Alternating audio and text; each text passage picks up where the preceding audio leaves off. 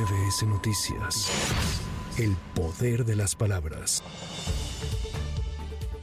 El presidente Andrés Manuel López Obrador calificó de leguleya la respuesta de la Suprema Corte sobre los salarios de ministros y reiteró que están violando la Constitución al ganar más que el presidente de la República. Era de esperarse una respuesta así, leguleya, porque es muy clara el artículo 127 de la Constitución y lo están violando los ministros de la Corte. Ningún servidor público podrá recibir remuneración en términos de la fracción anterior por el desempeño de su función, empleo, cargo o comisión mayor a la establecida para el presidente de la República en el presupuesto correspondiente. Esto es lo que están violando, esto es lo que estamos violando, porque están ganando de cuatro a cinco veces más que yo su sueldo, su remuneración, incluida compensaciones y todo.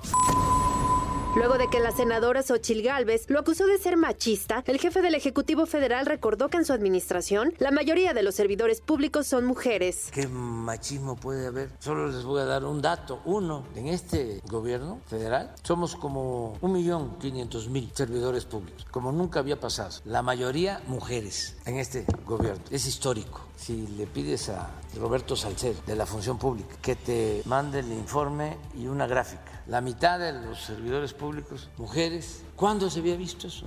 ¿Cuándo he ofendido a una mujer? Nunca, nunca.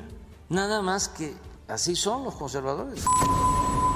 Sobre lo expresado por el obispo de Apatzingán, Cristóbal Asensio, quien cuestionó que en lugar de celebrar festivamente en el Zócalo, se debió declarar un día de luto nacional por la muerte de tantos mexicanos, el primer mandatario dijo que el sacerdote está en su derecho de manifestarse acerca de las declaraciones del obispo de Apatzingán, decir que está en su derecho de manifestarse. Llevamos muy buena relación con todas las iglesias y siempre he dicho que admiramos al Papa Francisco porque de los eh, clérigos, sobre todo de alta jerarquía, es para mí el más consecuente que ha habido en la Iglesia Católica desde hace mucho tiempo.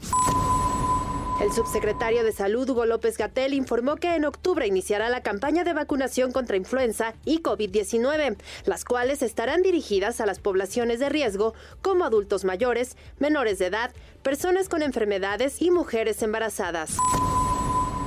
La Suprema Corte de Justicia aprobó por unanimidad dar atención prioritaria a la solicitud que promovió el presidente de la Cámara de Diputados, Santiago Krill, en torno a la controversia constitucional interpuesta por el INAI, en la que impugna la omisión del Senado para designar a los tres comisionados faltantes. Con información de Lourdes González, para MBS Noticias, Sheila Amador. MBS Noticias. El poder de las palabras.